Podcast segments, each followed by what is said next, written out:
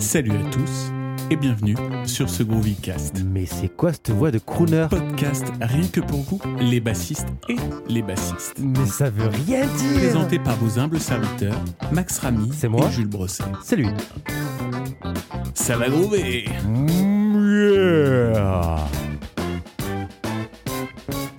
Bonne écoute. Bonjour Max, comment ça va? Très bien Jules, et toi? En forme? Eh ben écoute, euh, ça va super. Il fait très très beau chez nous. Ah, le petit point météo Voilà, il paraît qu'on approche les 20 degrés aujourd'hui Eh ben, sur Paris. eh ben quelle Ça chance c'est beau. Quelle chance, parce Voilà. que nous, il, il vente, il fait gris, il pleut presque. Donc, euh, donc tu es dans le sud ou dans le nord, toi? Eh, moi je suis dans le sud de Paris. moi. Dans le sud de Paris, c'est pour ça. Voilà. Et euh, du coup, euh, qu'est-ce que quelqu'un nous nous faire aujourd'hui hein? Eh ben, encore un invité Wouhou Wouhou Super C'est le quatrième après euh, Septibax, euh, Pascal Mulot, euh, Alexandre Caruana. Caruana. Ouais, Caruana, non? Caruana? Caruana, c'est ça. Caruana. Euh, Aujourd'hui, on va un petit peu parler euh, enregistrement, enregistrement de basse avec Bruno Ramos. Bruno, bonjour. Salut Max, salut Jules. Comment ça va? Ça va bien Super, et vous? Ça va, ça Eh va. ben, Très bien, impeccable. Un, point- un petit point météo chez toi? Alors chez moi, on est, euh, on est mitigé, 20 degrés et de la grisaille. euh, Ok. bon, et à Aurillac, bien sûr, moins 2. T'as toujours le, le point à Aurillac, toujours. Toujours. Ça. Mais t'es t'es de- t'es dans quel coin, toi, déjà? Alors moi, je suis entre Tours et Orléans. Ok. Rien à voir avec Aurillac. T'es chez les Pécores. Je t'emmerde. Non, non, ça, faut... On coupe, on coupe. Ah, pardon, excusez-moi. Ah, bonne ambiance, bonne ambiance. Euh, Est-ce que déjà tu pourrais te présenter un peu pour celles et ceux qui ne te connaîtraient pas? Oui, et bien alors, je suis Bruno Ramos, euh, bassiste. De... Depuis quelques années, vous êtes euh, plus susceptible de m'avoir vu sur la chaîne de Bassiste Magazine pour la pédago. Mhm. Et, euh, et je joue aussi dans euh, plusieurs projets qui, euh, qui euh, la plupart sont des, projets en développement. Et puis je fais aussi du, studio, de la réal et tout ça. Pour ce qui est de mon actualité musicale, le... par exemple là en ce moment j'ai un album qui est sorti sous le label December Square avec le chanteur Pierre, Pierre Welch, Pierre Welch and the Hawks, qui doit être le 3 ou 4e album, avec un concert au Nouveau Casino le 3 mai. Euh, cool. L'album de Mathis Poulain aussi, un jeune chanteur français très prometteur qui sort le 15 avril avec euh, la release party euh, dans une smack de région là, le 15 avril ouais, aussi d'ailleurs le même, même jour que la date de la sortie d'album et euh, avec Clyde Chloé Clyde, Clyde et Chloé, du Chloé and Clyde plutôt. C'est un, al- c'est un EP qui sort le 15 avril aussi et c'est le, le, le- l'illustre maintenant euh, Davy Honnête à la batterie et, euh, et Anthony au clavier, Anthony Honnet. Et euh, voilà, donc ça c'est aussi de l'actua. Ça sort le 15 avril aussi, grosse journée le 15 avril. Et puis d'autres choses en cours. Je bosse avec une pianiste belge qui s'appelle Grazina Bienkowski qui est euh, qui fait de la musique euh, mi-instrumentale, euh, mi-vocale avec euh, des invités, tout ça, en hommage à une poétesse qui s'appelle Sylvia Plath. Et là, je suis à la contrebasse principalement, un peu de basse aussi. Ça, les- tout a été enregistré déjà euh, pour ce qui me concerne à ICP au mois de janvier. Et ça, ça sera À. ICP Ouais. Euh, Studio à Bruxelles, ça. Ok. C'est un studio de Bruxelles, ouais, avec euh, c'est un studio mythique en fait où euh, où il y a un backline de fou, euh, des, des- des- tous les tous les disques d'or francophones ont été faits là-bas. Enfin, c'est c'est un lieu mythique. quoi. Ok. Est-ce qu'ils ont l'accent? Et euh, complètement l'accent, Ah, très bien. Mais américain, parce que du coup le patron Ah. et le backliner sont euh. Et voilà. Et puis le, le, le- par contre l'ingé euh, l'ingé son qui est, qui est devenu mon pote euh, Erwin Autric, euh, lui il a, il a un petit accent, mais comme il bosse beaucoup avec des francophones, des anglais, tout ça, il, il est un peu tout terrain. On fait toujours un point accent aussi, hein, c'est important. Toujours, Ah ouais. Tu, tu peux l'entendre, quoi. Ok, c'est cool. Et euh, vo- voilà, du coup, j'ai d'autres- choses qui sont peut-être un peu moins actives en ce moment ou qui vont se réveiller un petit peu plus tard, etc. Mais l'actualité bouillonnante, c'est celle-ci. Super. Ok. Et j'ai ma chaîne YouTube aussi. Ah oui, qui est bien un- sûr. pareil, un peu en stand-by. euh, Enfin, en stand-by. J'ai- Il faut que je trouve de- le temps de m'y consacrer. Comme je fais plein de choses, bah, j'ai moins le temps. Mais euh, en tout cas, je, vous- je suis toujours étonné de voir qu'il y a énormément d'audience euh, euh, tous les jours. Des commentaires, des, des- du, du suivi, c'est, hyper gratifiant et ça, ça me, ça me stimule à, à remettre assez vite le nez dedans, mais vra- vraiment je manque de temps. Enfin, je fais, je fais beaucoup de choses, euh, je fais de la réal aussi euh, par ailleurs. Là, je bosse sur euh, un EP en, tout seul en fait dans mon, dans mon studio, et, et puis euh, pour un chanteur, et puis sur un album pour enfants aussi, donc c'est pas mal de taf. Ah, ça prend du temps, ouais. Ouais. Ok. Et donc, dans tous les projets que tu as cités, tu es juste bassiste de session? Alors, non. Parfois, je suis euh, arrangeur, Ok. ou co- co-compositeur. Euh, D'autres fois, je suis euh, réal, co-réal, du moins. D'accord. Et puis, euh, et puis, je fais aussi de la programmation. Donc, je fais euh, les machines, euh, tout ça. Donc voilà, c'est un peu multicasquette, quoi. Et ça, ça dépend des projets. Par exemple, dans Pierre Wesh and the Hawks, je suis co-compositeur, arrangeur, co-réal, et je, je, je- je fais euh, les claviers, les machines et les basses. Ok. Pas mal, de casquettes, pas mal de, de choses euh, en cours. C'est ça. Et du coup, l'avantage, ce que j'allais dire, c'est que l'avantage, c'est de, de- de- quand on a aussi la main sur les claviers, par exemple, c'est de pouvoir s'amuser à faire des gros layers de basses, et on pourra peut-être en parler un peu quand on en sera là, mais... euh, Avec des synthés Et- basses, et- par exemple? Ouais, j'ai d'autres recettes. Moi, par exemple, le clavinette saturé, c'est-à-dire que je prends un vrai clavinette, je le passe dans des pédales et euh, je blende ça avec le son de basse. Et puis éventuellement, je rajoute un son de piano euh, très piqué, tu vois. Et Mhm. ça, ça peut créer de belles textures aussi, de se servir d'instruments analogiques pour faire des layers avec les claviers. Trop cool. Et les Moog aussi, c'est cool, hein, mais, euh, mais j'aime bien essayer de, tu vois, de, de trouver des textures comme ça, qui sont un peu saturées, qui se rapprochent finalement euh, du son de basse, mais de certaines parties du son qu'on veut, qu'on veut ajouter. euh, Et je vois que tu as une guitare aussi derrière, t'en t'en fais aussi? Chut, faut pas le dire. Oui, je me travestis. je me travestis, j'avoue. J'utilise bah forcément quand je fais de la prod, euh, j'utilise des, des guitares folk, des ukulélés, guitares électriques. euh, je suis un adepte de la strat. Euh, Super la coup, voilà, strat. je fais tout ça. Bah, du coup, tu as, un petit peu lancé le sujet sur euh, le petit thème du jour. Dis-nous tout avec tes différents projets, comment toi tu, tu envisages le, l'enregistrement de tes basses? On va essayer de se faire projet par projet. Hmm. Euh, comme ça, au moins, on voit bien euh, quel type de projet tu as, quel style tu as. Et comme ça, l'auditeur euh, peut comprendre à peu près comment à peu près envisager d'enregistrer soit une basse, soit d'autres textures en fonction de leur envie. Dis-nous tout. Bah, plutôt que de faire par projet, je pense faire plutôt par type de son. Ça sera parce qu'en fait, d'un projet à l'autre, des fois, je vais, je vais utiliser les mêmes recettes, tu sais. D'accord Et euh, en fait, la chaîne audio, euh, on va dire, euh, grand luxe que j'aime bien, c'est euh, une basse moderne ou une basse plus classique, précision ou jazz. Et chacune va pas forcément dans la même destination. Tu vois, les basses modernes, j'aime bien les attaquer sur des gros amplis, des 8-10, euh, modernes ou pas, du Mark Bass, du Ampeg, euh, du, du, du SVT plutôt ces choses-là. Et puis euh, après, euh, attaquer une DI avec un préamp en parallèle. Euh, mon préamp de prédilection, ça c'est le truc vraiment sur lequel je suis un peu monomaniaque, mais après je m'adapte avec ce qu'on me propose en studio aussi. Je suis toujours, toujours très ouvert à discuter avec les ingé-sons, surtout que comme je suis un peu geek tech, forcément on arrive à vite s'entendre. Euh, le- le- L'API, je suis vraiment fan de, ce- de ce préamp-là pour la basse, euh, Mhm. surtout quand je veux des belles attaques, parce que les, les transitoires, elles sont quand même euh, bien vénères avec ce préamp-là, quoi. Ça respecte vraiment le bas, et très, le bas est très explosif. Et euh, c'est typiquement le, pro- le préamp aussi qu'on aime bien mettre sur des grosses caisses, c'est pour, pour que l'impact, le moment où le grave sort, la transitoire soit très très excitée, et sur la basse, ça marche mortel. Après, dans des cas particuliers, euh, ça va moins bien marcher, mais euh, de manière générale, quand on veut de belles attaques, c'est cool, quoi. Donc le, le- la basse qui part d'un côté vers la DI, de l'autre côté vers un ampli. Si elle est moderne, plutôt un ampli euh, gros stack avec euh, de l'infra, etc. Et puis des overdrive. euh, et puis ce qui- ce qu'il faut en fait. La compression, on pourra en parler un peu plus tard.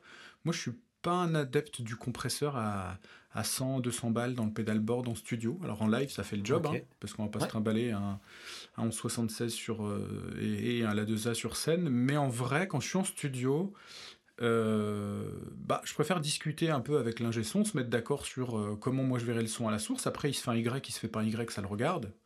Mhm. Mais euh, si j'ai si envie d'entendre un son compressé pour jouer, parce que ça fait partie du son que j'ai envie d'entendre et ça va conditionner ma façon de jouer, bah, je préfère utiliser les compresses de studio, quoi. Parce que c'est un peu ridicule d'utiliser un, un compresse à 200 balles alors que t'as des, t'as des, des joujoux jolis à 4000 balles pièce d'occasion qui sont là. Bon, il y a forcément à, un moment donné, il se passe un truc, tu vois. Et par expérience, ça se vérifie même à la maison, entre une pédale ou un plugin Universal Audio de 1176 et DLA2A en série, bah, a pas photo, j'ai toujours un meilleur résultat avec les plugins Universal Audio. oui, tout à fait. Donc, du coup, tu utilises pas mal des, des plugins aussi Quand je suis à la maison, ouais. Je vais, je vais, je vais, euh, je vais venir si tu veux quand je parlerai de, du home stud parce que je pense que c'est une des parties qui peut, qui, peut intéresser les auditeurs. Mhm.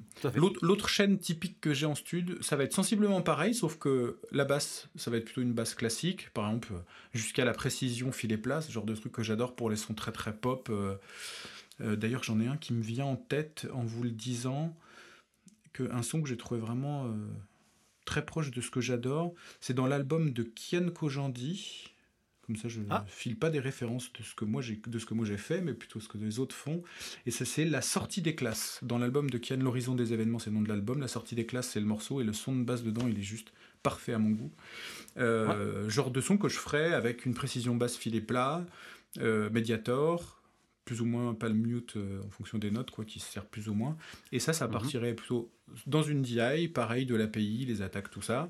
Et euh, par ailleurs, un B15 par exemple, je sais que cet ampli-là, pour les sons vraiment, euh, vraiment roots, euh, vintage, je l'adore.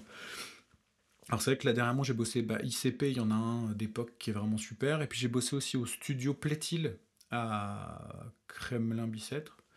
Et, et c'est pareil, ils en ont un, donc c'est hyper cool. Enfin, dès que j'en vois un, de toute façon, je le fais installer parce que je sais qu'à un moment, tôt ou tard, ça va me servir. Tu m'étonnes, tu m'étonnes. Voilà. Et pareil, dans les, dans les, euh, dans les plugins, et euh, eh ben chez Apollo ou chez, euh, chez, enfin chez Universal Audio, pardon, ou chez Plugin Alliance en, en, en, plugin natif pour ceux qui n'ont pas de, de carte Universal Audio, j'adore le plugin du B15, il marche vraiment bien. Alors il y en a plein d'autres chez d'autres marques, mais c'est ceux-là, ceux qui sont faits du coup par Brainworks, que ce soit le portage UAD ou le portage Plugin Alliance, je trouve qu'ils sont vraiment cool quoi. C'est pas très très cher en plus. Ça fait un ampli euh, pour, euh, pour quelques dizaines d'euros. Donc c'est relativement euh, bah, un bon rapport qualité-prix. Bah ouais, plutôt que de se faire une install audio avec des micros et tout, franchement ça marche quoi. Et tu parles de plugins, est-ce que les plugins Neural DSP, tu t'en sers ou pas du tout? Du tout. je sais qu'avec Jules, on est très très friand de, de ce style-là. Et eh ben, va falloir me faire essayer, les gars. Ok, bah, parfait. Hein. Avec grand plaisir.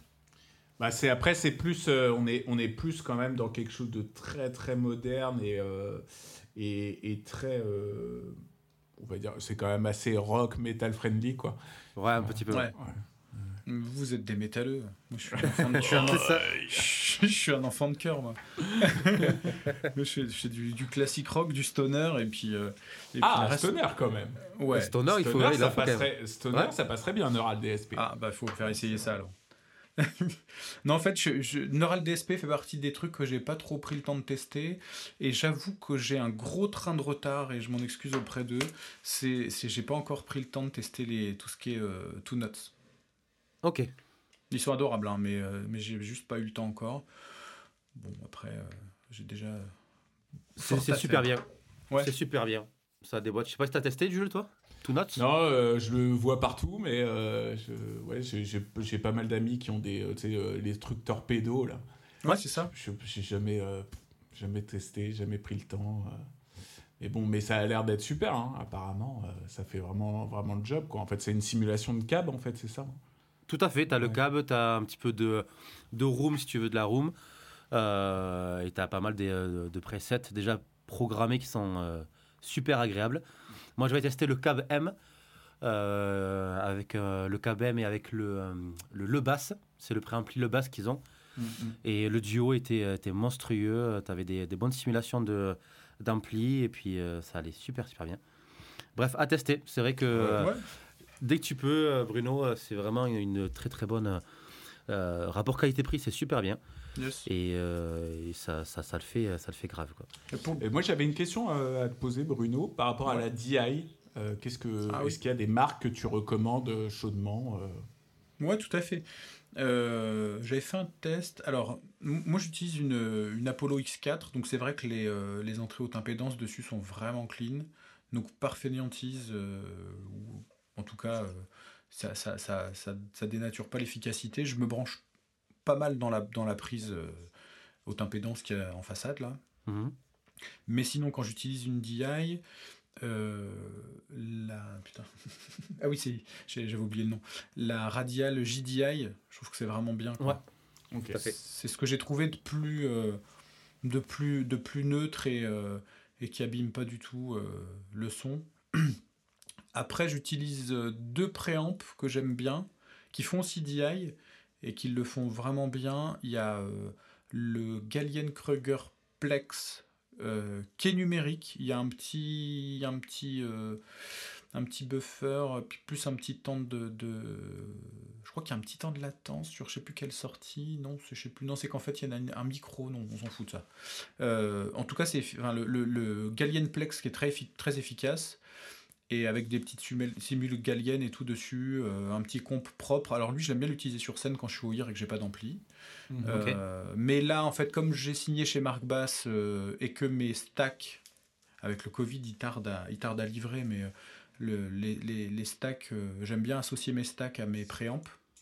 Ok. Comme ça, quand je me retrouve sur une config gros stack, petit stack ou IR, j'ai la même ergonomie. Pas toujours le même son, mais toi, je me retrouve un petit peu, euh, je m'y retrouve un peu dans mes réglages. Donc là, j'avais le Galien et euh, j'avais testé le Mark Bass aussi, euh, le Vintage Preamp, quelque chose comme ça, Ah oui, oui, oui. Ouais. Voilà, je Tout très bien. ouais. qui est vraiment super. Il va, il va, il va assez loin, il, a, il peut être assez radical, tout comme, euh, comme assez transparent et tout. Et je sais que la DIA était vraiment pas mal dessus.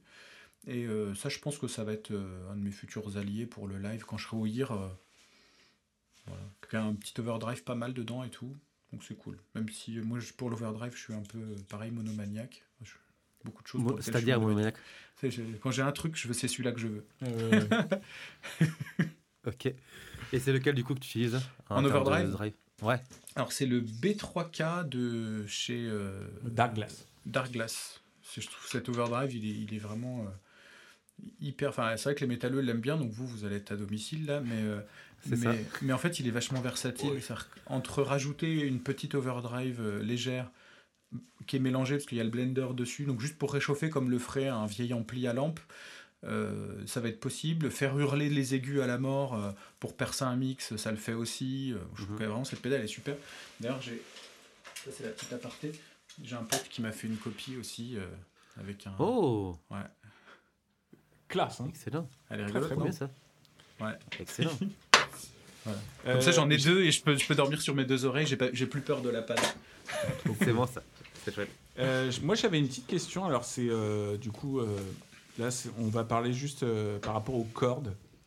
Euh, Parce que moi, ce qu'on m'avait toujours dit, tu vois, c'est un peu. euh, on va dire que c'est quelques jours avant l'enregistrement, euh, tu vois, il faut changer les cordes, dans le, voilà, dans le meilleur des mondes. Euh, quelle est ton école par rapport à ça? Ah, c'est une super question ça. Je sais que je fais un peu à l'instinct. euh, ça dépend un peu de ce que je veux entendre. quoi. Euh, quand je veux rentrer dans un, overdrive euh, de manière un peu, un peu ferme, c'est vrai que la brillance des cordes, forcément, ça va être un bon allié. Donc je vais les, changer, comme tu dis, quelques jours avant, pas, pas complètement neuves, parce que les premières heures, ça peut être quand même des fois un peu douloureux. Et mais sinon, tu vois, par exemple, je parlais tout à l'heure de, de, de précision basse, filet plat. Bon, bah, quand Ouais, là, tu- plat, je Ouais. sais pas, je peux, peux pas les dater. hein. D'ailleurs, aucun archéologue pourrait les dater. Très bien. Et, et du coup, sur ta, sur ta 5 cordes, c'est une 5 cordes que tu as derrière toi, c'est ça? En- ouais, celle-ci là. Ouais.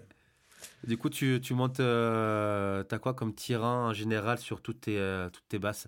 Est-ce que tu as, est-ce que associes un tirant par rapport à un style de jeu? Hmm. Ou est-ce que tu euh, modifies Ou est-ce que tu as un tirant, vu que tu es très monomaniaque, comme tu dis Est-ce que tu as un tirant et que tu as ce jeu de, de cordes euh, Eh ben non, avec les cordes, je suis pas aussi monomaniaque que ça. D'accord. Les, les, euh, Non, les cordes, ça va être vraiment en fonction du film. Puis il y a des époques, tu vois, il y a des moments où je jouais des tirants euh, euh, normaux, genre du 45-105 avec un 135 en si. Ça, c'était euh, c'était un peu la, c'est la ref qui doit être, euh, parce que je, suis- je suis endorser Savarez, c'est un, ça doit être la ref qui doit être euh, mentionnée sur leur site. Et là, dernièrement, je travaille un peu avec Philippe à l'idée de, de passer peut-être définitivement sur du tout 40-100 Avec le si en Ok. 130, tu vois, je ramollis un peu les cordes. Est-ce que c'est mon jeu qui évolue ou quoi? J'en sais rien. Mais en tout cas, c'est euh, la tendance du moment, c'est un peu ça. Peut-être les basses aussi que je joue en ce moment qui demandent ça, ou les styles, ou ça, ça, ça bouge en fait, ça évolue un peu. Alors c'est vrai que sur celle-ci, là, donc cette basse-là, c'est la, la Kilimanjaro euh, Olive F1. En fait, c'est la série avec des bois euh, locaux italiens. Euh, côté un peu, un peu safe de Ok. l'histoire, que j'aime bien. D'ailleurs, de plus en plus, j'essaye de ne plus acheter de- d'instruments chinois et tout ça. Euh, c'est avec le reste de, de mon école de vie, on va dire. Ouais. Et euh, en fait, sur cette basse-là, je crois que d'origine, ils mettent des 40-120. 40, 60, 80, 100, 120. Là, j'ai fait du, là, j'ai fait du 40, 40, 130. C'est-à-dire 40, 60, 80, 100 et 130. Et sur la corde 130, de scie. ok. Et ça marche super. Euh, et par contre, j'utilise les cordes Savarez hexagonales, Ouais. euh, qui sont les cordes normales, nickelées, tout ça. J'ai pas Elles sont de... très bien. Ouais, elles sont cool. J'ai pas d'a- d'affect particulier pour, euh, pour les focus, peut-être parce que c'est par rapport à mon style de jeu ou, ou mes habitudes. Mais en tout cas, les hexagonales, elles sont vraiment cool. quoi. C'est de la corde nickel standard comme on aime, euh, avec une petite coquetterie en plus dans les, dans les aigus. Et euh, moi, je je les Mhm. trouve vraiment cool ces cordes-là. Après, en filet plat, ils en font pas, donc j'utilise un peu ce qui vient. Tu vois, sur la Hofner, c'est euh, c'est des cordes spécifiques parce que, c'est- parce que j'utilise une vieille Hofner de 66 aussi. Ok. Euh, c'est c'est un, c'est un montage un peu particulier, tout ça. Bon, tu vois, ça, après, c'est à, à chaque corps, à chaque basse, euh, je trouve son petit, son petit jeu qui va bien. Je crois que j'ai une Mustang aussi euh, qui, qui est en filet plat. Je crois que ça doit être du la Bella Katsu. Ouais, la Bella, ça Ouais, c'est la super. Bella. Ouais, moi je- j'en ai. euh, putain. Ouais.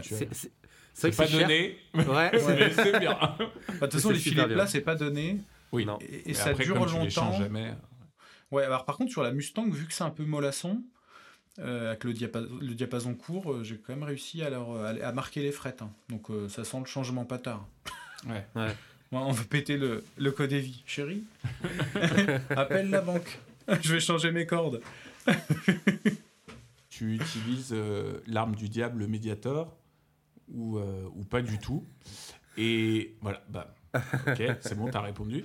Euh, est-ce que pareil, euh, est-ce que t'es un peu de l'école justement euh, de, de ce bassiste là qui, ça y est putain, alors que je le sors tout le temps, le bassiste qui est joué pour Johnny Hallyday, Laurent Ah, Verneret. Vermeret Laurent Verneret. Est-ce que t'es un peu de cette école-là, c'est-à-dire à jouer avec plein plein de médiateurs Moi j'avais lu une interview où il disait qu'il essayait tous les tous les euh, enfin tous les diamètres plutôt. Euh, ou alors est-ce que euh, pareil t'es monomaniaque Est-ce que t'as ton truc euh Euh, j'ai mes trucs, on va dire. J'utilise beaucoup le, le Tortex. euh, alors, Tortex normal ou Tortex 3, qui a le bout plus pointu, mais de toute façon, euh, au bout de quelques heures, il finit Tortex normal. Et, et, euh, et je sais plus, le bleu c'est 1 mm, c'est ça hein? Ouais. C'est ça? Ouais, ouais, c'est ça. Donc j'utilise ça. Et euh, sinon, de temps en temps, j'utilise aussi les. euh, Comment ça s'appelle celui-là? C'est c'est pas Gator Ce bidule. Gator, si, si. Ouais, bah, Gator, le j'utilise soit le Gator bleu à 1,14, soit le vert à 1,5. Voilà. Ok. Mais ça, c'est vraiment exceptionnel. C'est quand je veux un peu de un peu de d'attaque sur une basse qui va être un peu molle euh, et que je veux pas et je veux quand même de la note parce que Ok. ce que ce que, ce que j'ai ce que j'ai constaté c'est que plus le médiator est gros plus on a la fondamentale et plus il est petit plus on a le ping. Euh, ça D'accord. peut-être c'est par rapport à ma façon de jouer peut-être c'est euh, par rapport aux basses que j'utilise mais en tout cas euh, systématiquement je sais que euh, si je veux euh, de la comment plus de ping je vais aller euh, je vais redescendre je vais aller vers le, le tortex et si je veux plus de, de fondamental bah, je vais remonter le gator bleu puis le gator vert et puis du coup avec ça avec cette palette là en fonction de l'humeur du jour de l'ampli du style et tout ça j'arrive à, à me rapprocher de quelque chose de qui me satisfait plus sur le moment quoi Ok. Allez, Le ping, je te le pique ça. J'aime beaucoup. Ah, euh, le- j'aime le beaucoup ping, le- j'ai- l'e- L'expression, elle est mortelle. mais j'ai piqué ça au batteur en fait c'est le, le ping c'est le son de la- de l'impact sur une cymbale en Ah oui, oui, c'est Sur la ride, par exemple, sur quand tu, Ouais. quand tu, tu rides une cymbale, tu, quand tu t'attaques sur le dessus de la cymbale, c'est le ping, c'est le, le moment de Ouais, l'attaque en ça. fait. Tout, tes sons euh, basses, quand tu es en studio, c'est toi qui les définis ou euh, c'est vraiment l'ingé son qui, euh, qui te détermine Bon, moi, j'ai envie de, que ça sonne comme ça, ou tu arrives vraiment avec ton son, ton, ton envie du moment, en fonction du style, du, du groupe avec qui tu, tu joues. comment ça se passe quand tu arrives en studio? Est-ce qu'il y a vraiment un échange entre le, le gars qui est sur place et toi, ou c'est vraiment toi qui amène ton euh, ton setup, ton, euh, ton son, ou l'inverse? En fait, le premier interlocuteur pour ça, même en amont, c'est le réal. Donc si c'est une co-réal, si c'est euh, moi le réal, ou si c'est un autre, c'est lui, c'est avec lui que je vais discuter. C'est-à-dire que lui, il va avoir une idée, ou une maquette, ou une pré-prod, ou, ou en tout cas une direction, et, et je vais lui proposer des, des, des façons d'essayer d'atteindre son objectif et puis en fonction, on détermine un setup. Et puis, euh, et puis de là, après, on, en studio, on en discute. Et après, l'ingé son, évidemment, il y a une partie où, euh, où on discute un peu du, euh, du, de la façon de prendre le son, de, du choix de setup, etc. Par exemple, le, un des micros que j'adore devant le, le B15, là, le fameux stack jazz bass, précision basse, B15, et c'est le RE20 par exemple, un micro dynamique qui encaisse beaucoup parce que je trouve qu'il est un peu plus, euh, un peu plus bright que les, euh, micros standards avec lesquels on. Enfin, les micros standards, elle est con cette remarque. Les autres dynamiques qu'on utilise pour la basse en tout cas. Et, euh, je sais que ce, ce, combo-là, il tend vers ce côté roots, mais avec une belle attaque et tout que j'aime bien. aussi à la mélodie Nelson et tout ça. quoi. Ok. Donc vraiment, c'est c'est un échange entre le réal, l'ingé son qui a sur place et toi pour trouver le son qui est le mieux adapté pour l'artiste. La, pour c'est bien ça mm. Ok. Est-ce qu'il y a des moments où on t'a demandé des euh, setups très particuliers où il a fallu que euh, euh, tu loues une basse, par exemple, ou des effets Est-ce que tu as une petite anecdote sur une prise de son un petit peu saugrenue? Oh. Ah, T'as vu ça? Qu'est-ce que ça parle bien? T'avais fait un pari avec un pote, non? Fallait placer saugrenu dans le On s'envoie des listes de mots. c'est ça. ça m'arrivait à la placer, celle-là. Euh, ces mots comptent double. je, suis en train... je, suis en train de réfléchir. Euh, alors oui, j'ai... Euh, j'ai sur un des albums de la chanteuse iranienne qui s'appelle Anita Farmin, j'ai posé un espèce de solo ou en tout cas de, de, climat sonore lead, avec une fretless, avec un Nibo, un pitch shifter et un overdrive et une reverb pour avoir un son comme ça, comme, un cri féminin. Alors je vous invite à, moment promo, euh, à regarder ma vidéo sur Libo sur ma chaîne YouTube Bruno Ramos Bass et j'explique tout ça et je fais un exemple. je suis assez content de ce truc-là parce qu'il il reflète plutôt pas mal mon appétence pour l'aspect émotionnel de la musique. Ok. D'accord. Appétence, c'est cadeau. Hop. Appétence, ouais, là, euh, ouais, voilà. Avec les lunettes de soleil et tout. c'est ça. Tug Life. ouais, c'est ça, Tug Life. Euh, moi, j'avais une, euh, j'avais une question. Alors là, c'est plus lié par rapport au jeu. Est-ce que, au fur et à mesure de ton expérience dans l'enregistrement, est-ce que tu t'es rendu compte que euh, voilà, il y avait des, choses qui te permettaient, euh, sans parler même de, de, pédales, de jack, de machin. Euh, bref, est-ce qu'il y a des défauts qui parasitent le son et qui font que parfois le son de la basse ne peut pas aussi bien ressortir que ce qu'on voudrait? Est-ce que voilà, est-ce que tu as appris à jouer de plus en plus propre? Enfin voilà, est-ce que tu as des conseils peut-être un petit peu à donner à, nos auditeurs, tu vois, par rapport au, voilà, au jeu idéal pour enregistrer proprement? Alors, moi, je pense que, le home studio, c'est une vraie chance pour les, euh, les bassistes ou les étudiants. Parce que si on s'enregistre, qu'on prend le temps de regarder le placement rythmique, qu'on prend le temps de jouer au casque et d'entendre tous les petits défauts, tous les petits trucs un peu crades qu'on fait parce qu'on a des réflexes et on se rend pas bien compte avec le gros volume d'ampli ouvert en grand, euh, qu'il faudrait un petit peu cleaner tout ça, bosser ses étouffoirs, etc trouve que c'est une vraie chance parce que c'est un outil qui clean tout. Oui, il y en a une partie que j'ai un peu, un peu découvert sur le tard, tu vois. Toi, tu fous ton, ton casque sur les oreilles et bizarrement, ça sonne plus comme la veille quand tu es en train de préparer ta séance de stud. Et puis, du coup, tu joues un peu crispé parce que parce qu'au final, tu te rends bien compte qu'il faut essayer de penser à autre chose que juste ta partie, essayer d'être dans le clean, d'avoir un son constant, d'être bien en place, etc. Euh, ça, le home stud, enfin, les gars, ouvrez des sessions de home stud à tous les tempi avec toutes les basses que vous avez et, et, jouez quoi. Et puis prenez le temps d'écouter, écouter, de faire le focus sur la partie qui passait pas, la rebosser, voir si au niveau du grid vous êtes bien en place et tout. Et, et ça, en fait, euh, remettre une image déjà sur le placement rythmique, c'est une chance inouïe parce que avant les mecs euh, sur la bande, il n'y avait pas le grid. Hein. Donc euh, c'était que, que le feeling, que l'instinct et tout. Là, pour bosser, on joue, on se met sur le grid, on essaye de, de pusher, de freiner, et puis on voit ce qui se passe, quoi. Après, il y a la quantification. Voilà. non, non.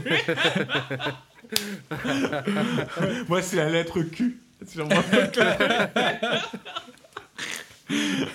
non, mais je suis d'accord, excellente école. c'est euh, justement là, c'est super intéressant que tu parles de ça, même déjà, tu sais, des fois en cours. Enfin, j'ai un élève, euh, je veux, je veux pas le citer, hein, mais euh, voilà, où des fois, quand je lui dis, fais gaffe, là, t'es pas dedans, tu vois, et puis tu sais qu'il te croit pas.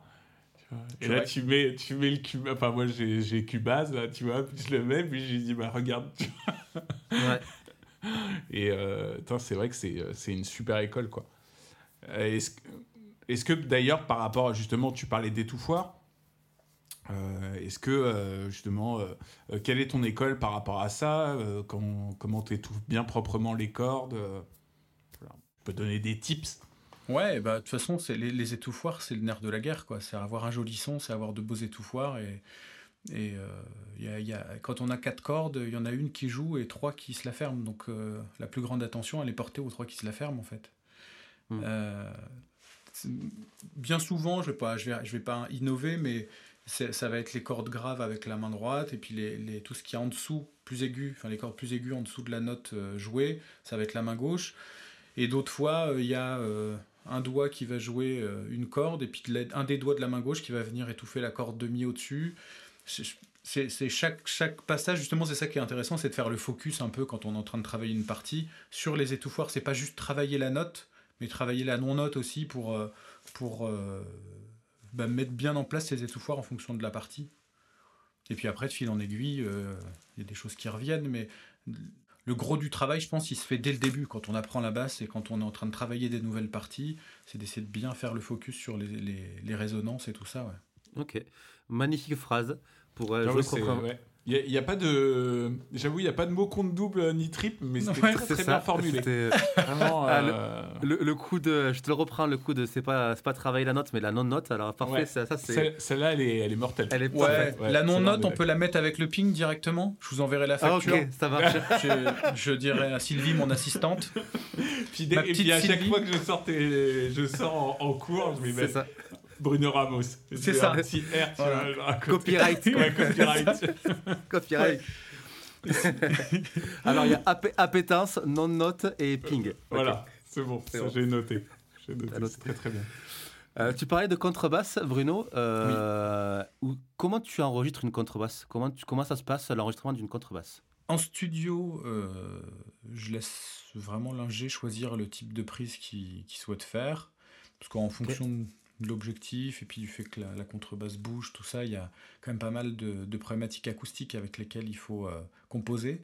Après, quand je fais de la prise euh, à distance et que je fais à la maison, euh, j'essaye de faire large membrane, un micro large membrane statique à, je sais pas, 50-70 du chevalet. Ok. Un, autre petite, petite membrane statique aussi en direction de la touche essayant d'être dans l'alignement. De toute façon, j'essaie de, de, checker la phase avant de, avant de, de, partir enregistrer, quoi, en fonction de la partie que j'ai à jouer, la position dans laquelle je suis, parce que ça peut quand même faire bouger un peu la phase, parce que le, le son n'étant mhm. pas le même, euh, le même temps arrivé d'un micro à l'autre.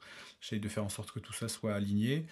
Et autant que possible, j'essaie de mettre un micro room aussi, parce que les ingés, ils aiment bien utiliser un micro room. Euh, sur ma contrebasse, j'utilise pas le piezo au moment de la prise, donc je fais une prise en trois points plutôt. Euh, mais par contre, euh, quand, la, quand la contrebasse s'y prête, pas qu'une full circle ou une, une, cellule qui sonne cool, c'est bien, ça peut servir de la mettre aussi. De toute façon, plus on, leur, plus on leur enfile aux ingés, plus ils sont contents en général. Est-ce que tu utilises d'ailleurs une, une, contrebasse Qu'est-ce que tu penses un peu tu sais, des, des contrebasses électriques aussi Pour l'instant, j'ai pas trouvé ça hyper convaincant. Mais peut-être parce que j'ai pas essayé les bonnes. voilà. La seule fois où j'ai essayé une YAM d'ailleurs, qui m'attirait un petit peu plus, c'était sur un salon au casque, avec un casque un peu naze, euh, dans un brouhaha pas possible. Donc euh, c'était pas du tout, euh, c'était pas du tout simple de, de, tester le truc comme il faut quoi. Mm, mm. Après j'en ai testé d'autres que tu moins, moins ouf. Ok. Il me semble que je dois en récupérer une pour un quick test pour Bassine Magazine sous peu. Ok. Parce que toi, tu as, as une contrebasse massive. Tu as quoi comme type de contrebasse? Moi, j'ai une contrebasse allemande massive. ok. Voilà, avec une, table d'harmonie très réactive, euh, ce qui me vaut des, des moments de solitude avec des Larsen sur scène. Je suis bien chiant. J'ai appris à mes dépens que c'était pas mal aussi d'avoir une contrebasse en contreplaqué un peu dégueulasse pour, euh, pour la scène. C'est bien.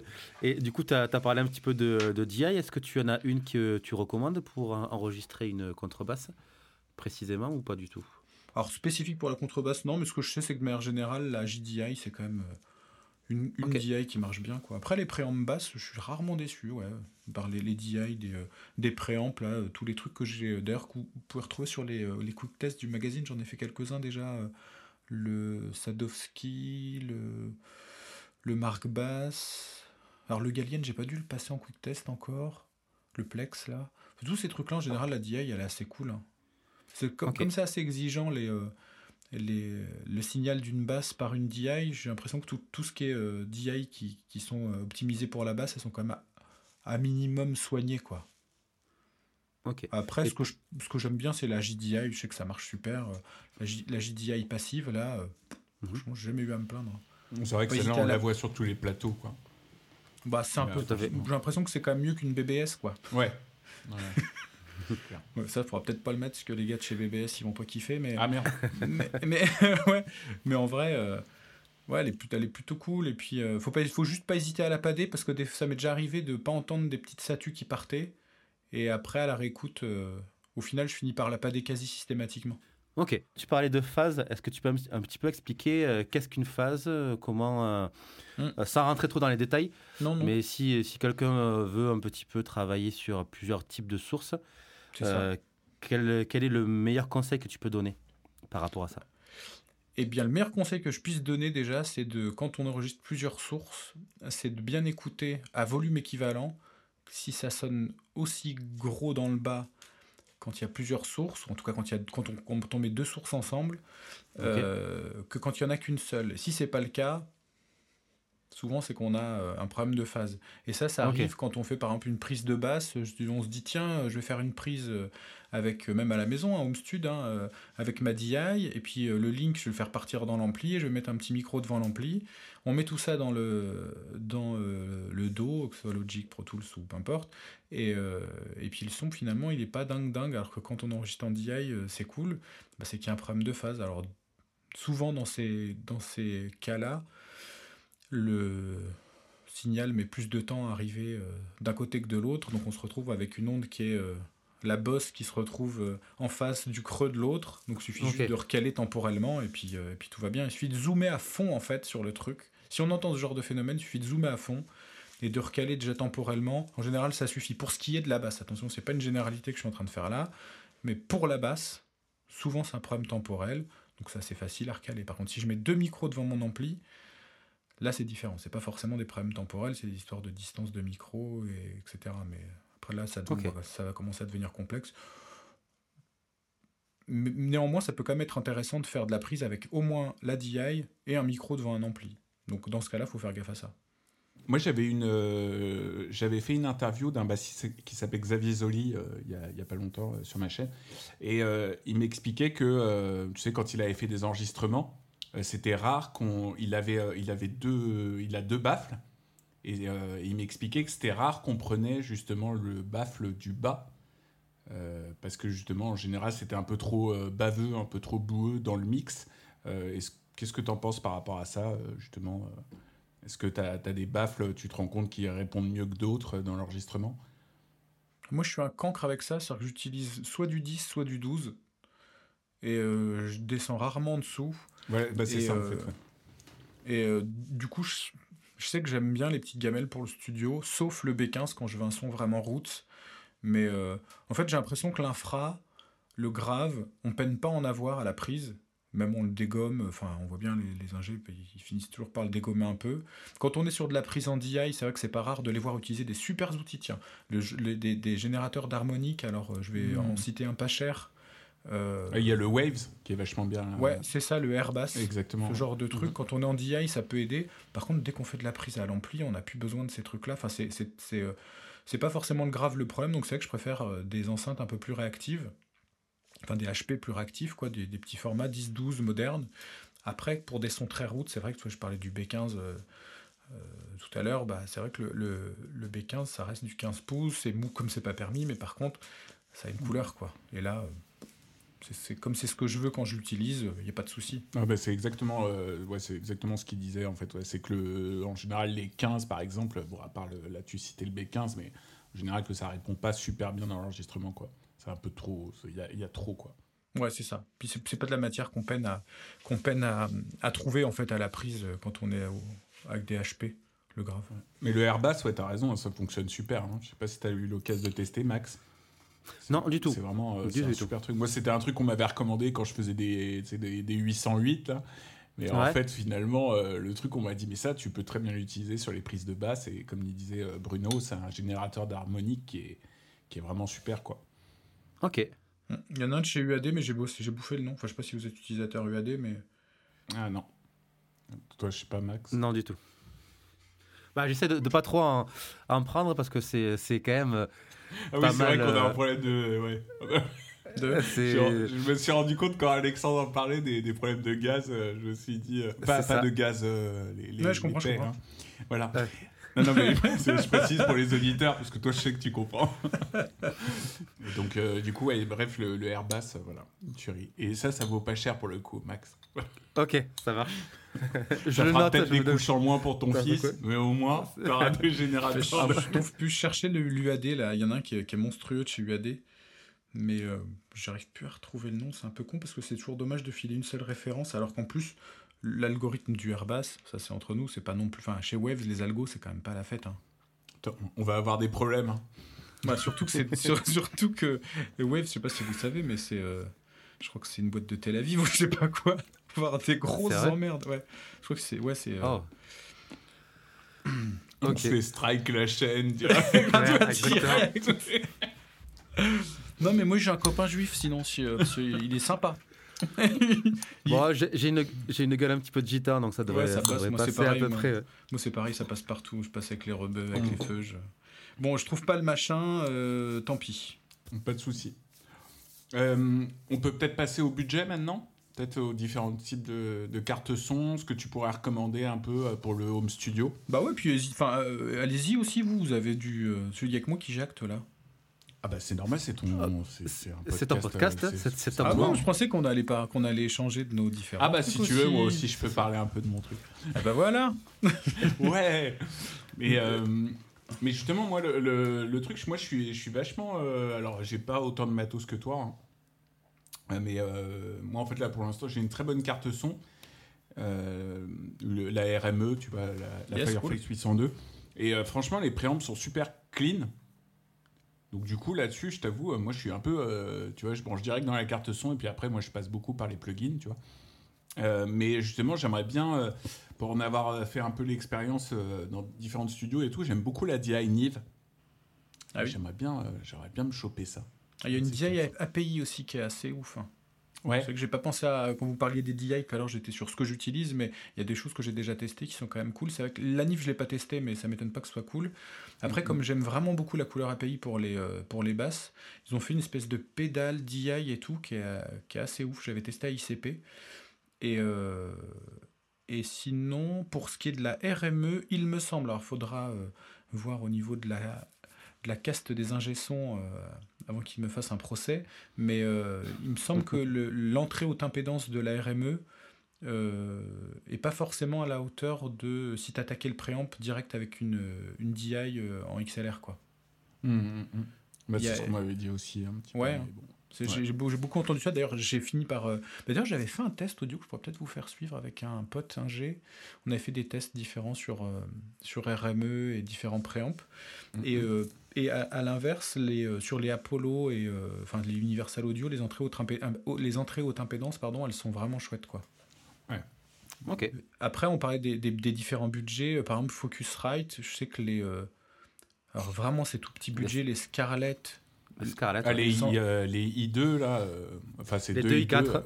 Moi, ah oui, 2 I2, 2 I4. Ah, toi, t'es au-dessus. Hein. moi, j'ai pris, pris, en solution portage, j'ai pris la 2 I2, là. Franchement, ça fonctionne super. Ça fait la farce. Après, quand tu veux faire euh, vraiment une vraie grosse prise qui va être traitée derrière et tout, le, le... Bah, l'entrée haute impédance, pour le coup, je la trouve pas ouf. et puis, le... les, les préambles, bon, c'est pas la même chose, quoi. Euh, Tout à fait. Dans le genre budget, les clarettes, je trouve que c'est quand même. Il y a une vraie diff déjà. Ok. Vous connaissez pas C'est la série Clarette, c'est au-dessus ouais, de, des Scarlett. Ah, de, ok. Ouais, de Focusrite. Après, qu'est-ce que j'ai testé de cool euh, ah, J'ai bossé un moment sur une euh, X32, du coup, pour avoir beaucoup d'entrées. Ouais.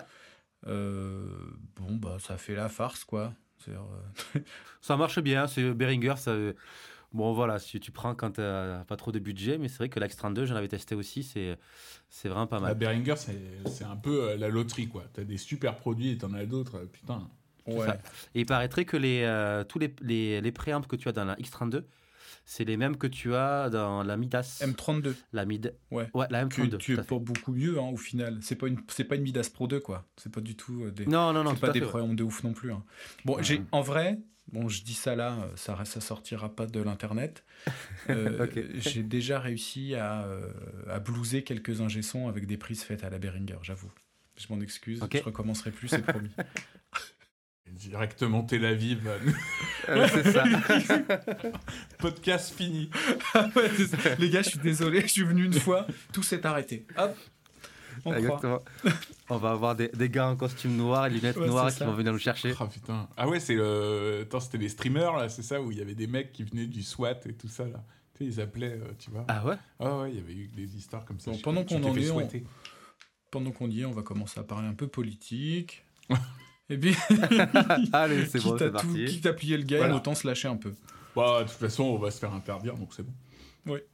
Euh, ouais, donc du coup, alors bref, euh, retournons à nos moutons. Alors du coup, et si tu avais, euh, voilà, si tu avais des conseils peut-être de budget pour justement des gens qui veulent se lancer dans l'enregistrement, avoir un résultat très très correct pour la basse et mm. sans nécessairement exploser leur budget, qu'est-ce que tu pourrais conseiller?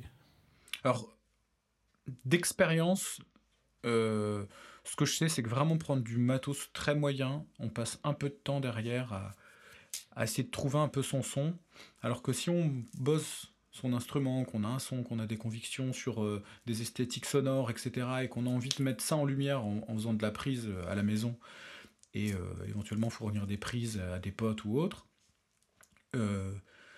ne pas minimiser quand même le, choix de préamble, c'est-à-dire qu'à minima, quand on commence à avoir un, petit niveau, et puis d'avoir envie de, de faire des prises propres, à minima, je pense, de, des de prendre une bonne carte son avec une bonne DI, c'est déjà cool, ou alors des solutions un peu, un peu hybrides, comme euh, une, par exemple une, une, clarette en carte son, et puis derrière avoir un petit préamp basse cool qui va servir au final de DI, mais qui va servir aussi sur scène, et puis qui va pouvoir servir de overdrive, parce que certains ont aussi des, petits, euh, des petites features overdrive ou des choses comme ça. Mmh.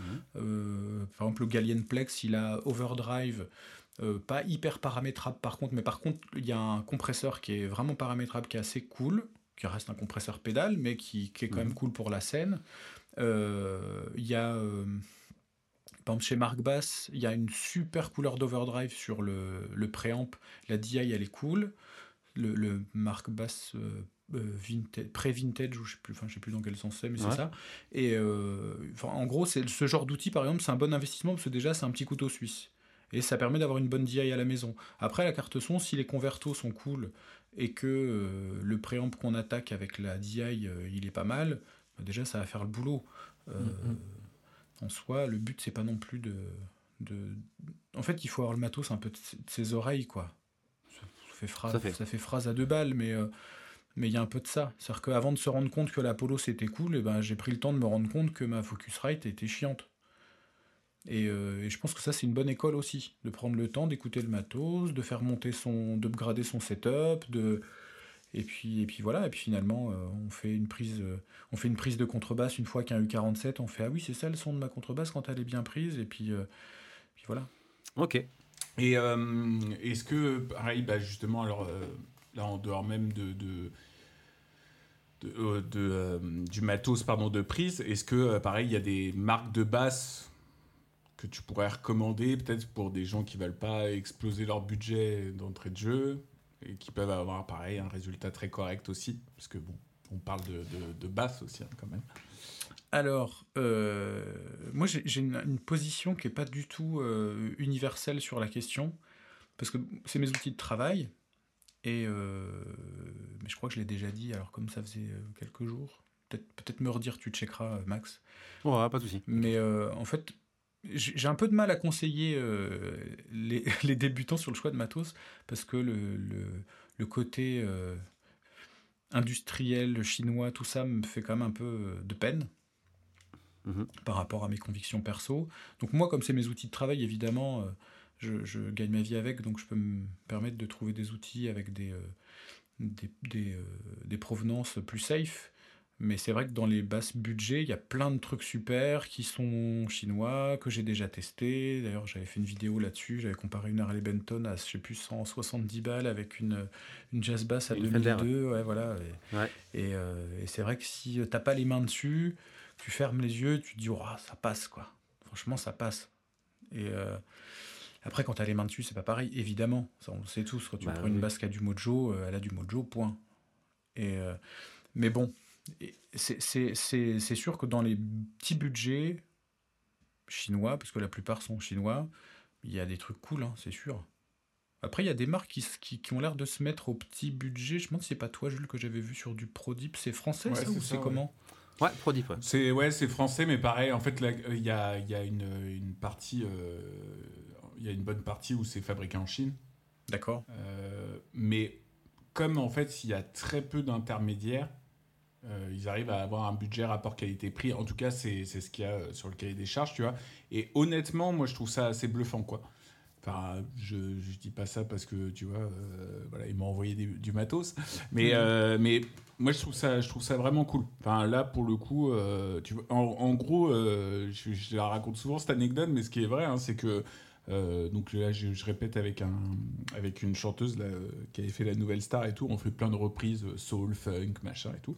Et d'habitude, je viens avec ma Music Man, tu vois. euh, je viens avec une Sterling ou alors sinon avec ma Bongo. Et j'étais venu avec la Prodip. J'avais rien dit, tu vois. Juste, il m'avait dit, putain, euh, ça sonne et tout, mortel la nouvelle basse et tout, machin, tu vois. Alors que le truc vaut dix fois moins, tu vois. Mhm. Et donc, voilà, moi je trouve que ça fait vraiment le job. Euh, après, pour quelqu'un qui a des petites mains, je recommande pas nécessairement parce que le manche, enfin, tu vois, il est Ah, plus il est balèze qu'une précision, quoi. Ah ouais Ok. Ouais. Donc il est un peu plus balèze, pas beaucoup plus, mais il est quand même plus balèze, tu vois.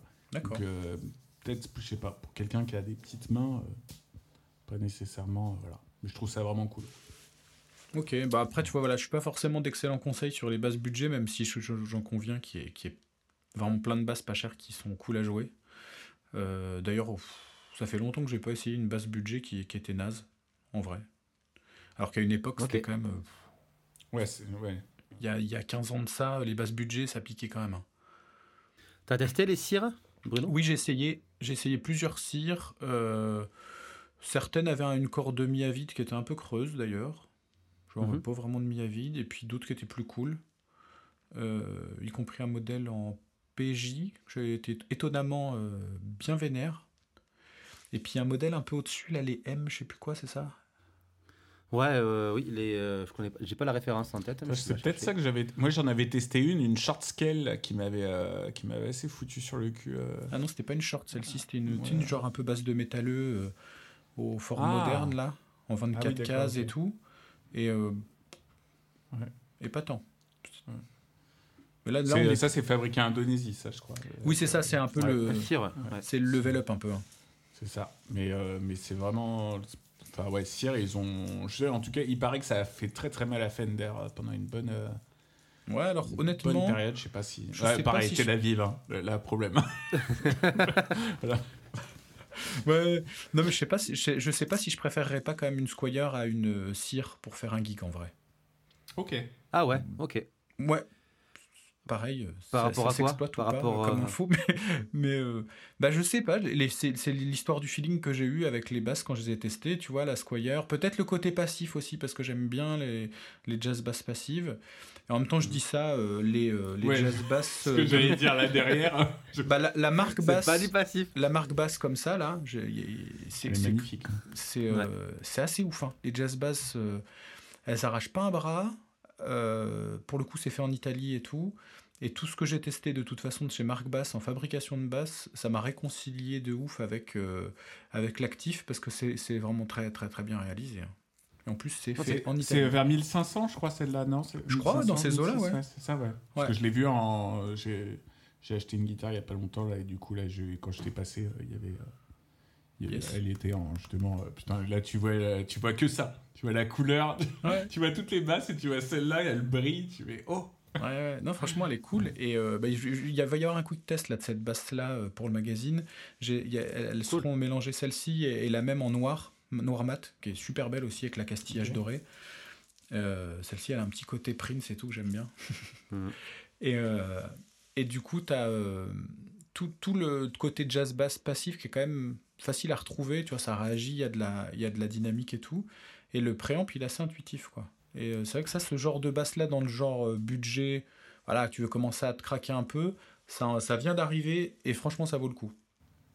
Et, la- et Ok. ta, euh, deuxième basse, euh, là, en Celle-là, là gauche. Ouais. Ça, c'est la, ça, c'est la marque basse. Alors, celle, celle-ci, j'ai carrément décidé de la garder. J'ai toujours une 5 cordes moderne pour le studio. Avant, j'avais une, une, une Noguera Yves Carbone, enfin Mhm. YC, quoi, une YC5.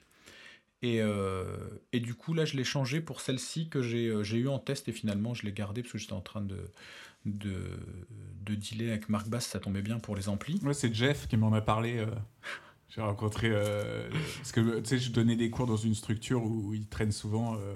Et Jeff, il m'a parlé de toi. Il m'a dit Ouais, euh, j'ai envoyé à Bruno une, une marque basse, puis finalement, il a décidé de la garder. de la garder. Non, mais c'est pire que ça, Ouais, c'est qu'en fait, j'en avais deux. En fait, il y a eu un problème de colis. Ils ont, ils ont envoyé, tu sais, c'est la centrale de, Marc Ba- de, de Mogar, le distributeur. Leurs leur, euh, leurs stocks sont italiens. Ils ont envoyé un premier lot qui s'est paumé chez le, le DHL ou je sais pas quoi, le, le- le livreur là. Wow. Et euh, du coup, ils ont rebalancé un deuxième lot. Bon, tout le monde avait un peu les glandes. Euh, le deuxième lot est arrivé. Finalement, le premier a été retrouvé, euh, tout ça. Donc, j'en avais deux des comme ça.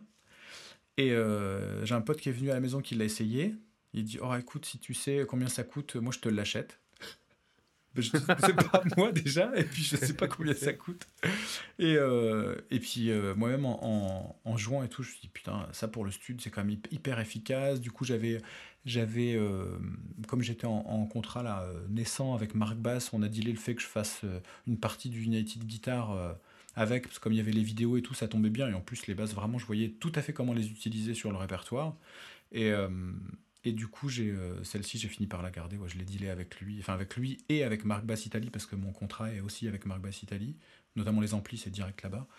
Et, euh, et du coup, j'ai gardé celle-ci et mon pote a acheté l'autre.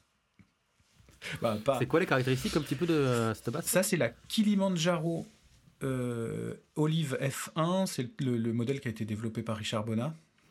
Ouais, c'est ça. ouais, J'avais vu, je, je crois qu'il l'avait utilisé hein, au Basecamp, là. Moi, ce que j'avais vu, j'avais vu des photos. Oui, il y a des chances où il joue beaucoup là-dessus maintenant. Après, c'est, lui, il a une version avec euh, table en, en érable et corps en frêne. Là, c'est la version un peu plus safe avec euh, des bois italiens. C'est-à-dire que le, le dos, il est en épicéa et le, la table, elle est en olivier. Et, euh, et du coup, c'est un peu leur Rolls, quoi. Leur Rolls façon safe. Et ça, en stud, c'est redoutable parce que c'est, tout, c'est tout l'in- l'inverse de ce, que, de ce que je joue d'habitude. Moi, j'aime bien les basses réactives. euh, vivantes comme des, des vieilles basses passives, tu vois, qui ont, qui ont du Mhm. mojo, qui so- qui s'offrent pas toutes seules, qu'il faut un peu aller, aller chercher et tout. Et, euh, et là, c'est tout l'inverse. Là, tu, un débutant, faut jamais apprendre un débutant à jouer là-dessus. Il va très vite croire qu'il est super, euh, qu'il sonne, qu'il sonne super, Super bon. et puis il va jamais apprendre à faire sonner une basse, quoi. C'est-à-dire que c'est ça en studio, il peut rien t'arriver. J'ai fait des trucs en stud avec. euh, c'est euh, bah, le morceau avec euh, Jean-Marie Ecaille et Franck Gambal, là, euh, Stray Dance, Ouais. là, sur United Guitar, c'est le son de cette basse-là. Ok, ça marche. Donc en fait, c'est pas moi qui ai joué, c'est la basse. c'est la basse. T'as le bouton autoplay, c'est ça? J'aime beaucoup cette réponse. Très cool. Euh, Peut-être on peut par- passer bah, maintenant au conseil. Au Ah, conseil, c'est à toi. Le dernier. Conseil. Si tu avais le conseil à donner pour euh, nos auditeurs et nos auditrices. Le conseil que je donnerais aux bassistes euh, en herbe et euh, en développement, c'est qu'en fait, je pense que la basse, c'est un instrument qui, euh, qui nécessite d'avoir un, vraiment du vocabulaire, etc. C'est rare qu'on nous mette une partition toute faite sous le nez, c'est rare qu'on ait euh, des parties de basse à jouer euh, froidement, etc. Et, le, et, et on joue tout le temps en groupe, de fait, parce qu'on est la rythmique. Euh, du coup, le, le, je pense que le- la vraie bonne façon de développer ce vocabulaire et cette connaissance de, de- des styles, etc., c'est d'écouter, d'écouter, d'écouter plein de musiques différentes. D'être vraiment boulimique de musique, c'est la meilleure façon d'être un bon bassiste, à mon sens. Et, euh, et puis de repiquer, de repiquer, de repiquer. En fait, il faut se nourrir des autres. Alors que l'idée, c'est pas de ni de révolutionner la basse, ni d'être des, euh, des inventeurs ou de euh, refaire euh, le monde de la basse, mais c'est déjà d'essayer de faire aussi bien que les autres et en, en digérant de la musique et en l'utilisant de manière bien digérée, mélangée à toutes nos influences, à notre façon de jouer, à nos, nos préférences de son, etc. C'est ce qui fait qu'on est un bon bassiste, ou en tout cas qu'on est soi quand on est bassiste, et ça, c'est- pour moi, ça fait la grosse différence. Ok. C'est un peu religieux l'affaire là, non? C'est Non, très non, beau. du tout. Très beau. Je- tu, tu pourras rajouter un peu de d'orgue d'église derrière? C'est ça, ouais. pour que ça ait un peu de gueule. et tout. Je quitte dessus, je, te- vais te faire un arrangement euh, de un avec, un- avec des sixtes et tout, hein, histoire de faire chier les cathos, s'il n'y a pas de raison. Ah, ça me fait penser au truc de Camelot. Mais bien sûr, Exactement, j'allais j'allais dire ça, Ouais, ouais. Pas de Tristan. c'est ça.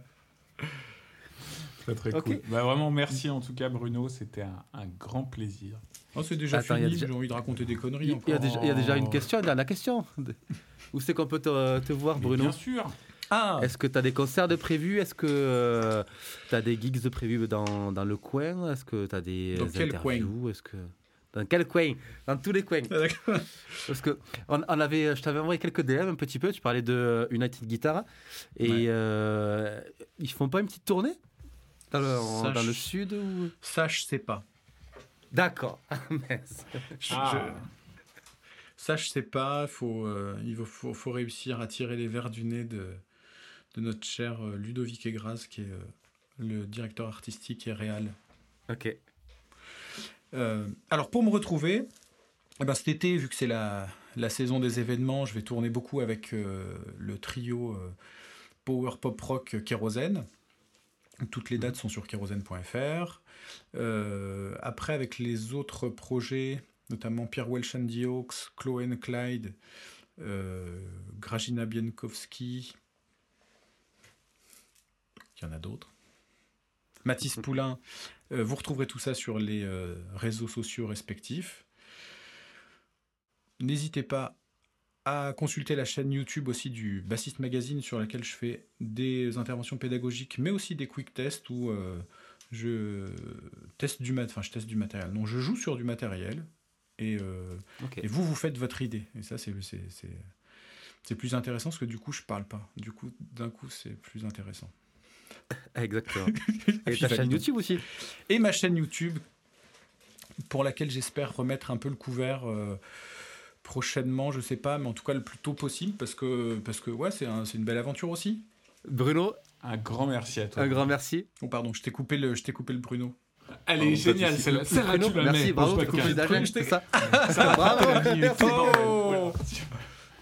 Elle est magnifique celle-là. Je l'avais. Vraiment merci à toi en tout cas, c'était un grand plaisir. Bah merci les gars, c'était cool. euh, C'est vraiment, ça fait du bien de parler aussi avec euh, des bassistes parce que c'est quand même pas souvent qu'on a l'occasion de se fédérer. Et je trouve que ce que vous faites justement autour de ça, euh, c'est vraiment louable, quoi. C'est précisément ce genre d'élan que, que, que, non, mais c'est vrai, c'est hyper sincère. C'est ce genre d'élan fédérateur que je trouve euh, hyper safe et euh, ça va bien bien à l'encontre de d'autres démarches un petit peu moins saines et, fédératrices. Et moi, j'aime vraiment ça. Un grand merci. Un grand merci à toi.